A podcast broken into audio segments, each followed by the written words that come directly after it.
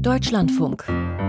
Forschung aktuell. Gestreifte Marline sind große Raubfische, die im Verbund mit Artgenossen Schwärme von kleinen Sardinen jagen. Nicht ungefährlich, denn jeder Marlin hat eine rund ein Meter lange speerförmige Schnauze, mit der auch schon Menschen verletzt und getötet wurden. Wie also koordinieren die Tiere ihre Angriffe auf die Sardinen, um nicht Artgenossen aufzuspießen? Dieser Frage sind Forscher aus Berlin nachgegangen, mit Schnellbooten vor der Pazifikküste Mexikos. Volkert Wildermuth hat sich die Szenerie dort beschreiben lassen. Im Pazifik vor der Küste Mexikos. Ein Schwarm Sardinen umkreist von hungrigen gestreiften Marlinen. Speerfische werden die bis zu vier Meter langen Tiere auch genannt. Mit ihrer langen Schnauze schlagen sie einzelne Sardinen und verschlucken sie. Die Beute flieht in hohem Tempo. Die Berliner Biologin Alicia Burns verfolgt die Jagd an Bord eines Schiffes per Videodrohne. Das ist schwer, besonders für mich. Ich werde seekrank. Wir gucken auf den kleinen Bildschirm, während wir über die Wellen hüpfen. Alles geht schnell, ständig ändert sich die Richtung. Oft verlieren wir den Schwarm. Dann hält sie Ausschau nach tauchenden Seevögeln, denn die bedienen sich an den Sardinen, die die Marline nach oben getrieben haben, übrigens genauso wie Seelöwen oder Delfine.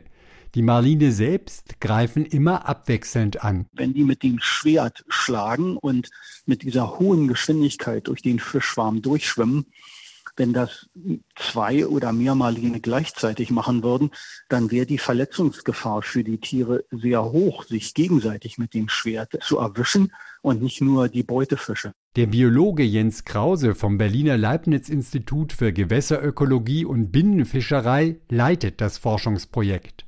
Unklar war, wie sich die Marline koordinieren. Doch dann erwischte Alicia Burns den perfekten Tag. Die See war wie Glas, ganz glatt, kein Wind, keine Wellen, und wir konnten sehen, dass die Fische kurz vor dem Angriff hell aufleuchten. Die Videos der rasenden Jagd sind beeindruckend. Der Sardinenschwarm schwimmt hin und her, mehrere Marline folgen ihm, die meisten sind eher dunkel gefärbt. Einige beginnen silberne Streifen zu zeigen, aber dann leuchtet einer plötzlich hell auf, attackiert mehrmals und dann übernimmt der nächste Marlin. Wir denken, das ist eine Art Ampelsystem. Der hellste greift an und alle anderen warten, weil sie Kollisionen vermeiden wollen. Marline können die blauen und grauen Farbzellen in ihrer Haut zusammenziehen und so die darunterliegende spiegelnde Schicht freilegen. Auffällig silberne Streifen blitzen auf. Während bei Löwen, Wölfen oder Hyänen die Hierarchie entscheidet, wer fressen darf, kommt es im offenen Meer auf Koordination an, so Jens Krause. Der Fischschwarm ist sozusagen eine Ressource, die während der Jagd die ganze Zeit genutzt werden kann, weil wenn der Marlin so einen erwischt, kann der den sofort runterschlucken und dann versuchen, weitere zu fangen.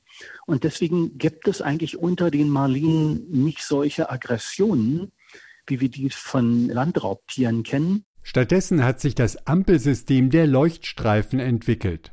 Ob jeweils der hungrigste Marlin aufblitzt oder der größte oder der zuletzt dazugekommene, will Alicia Burns herausfinden, wenn sie den Marlinen das nächste Mal mit der Drohne folgt.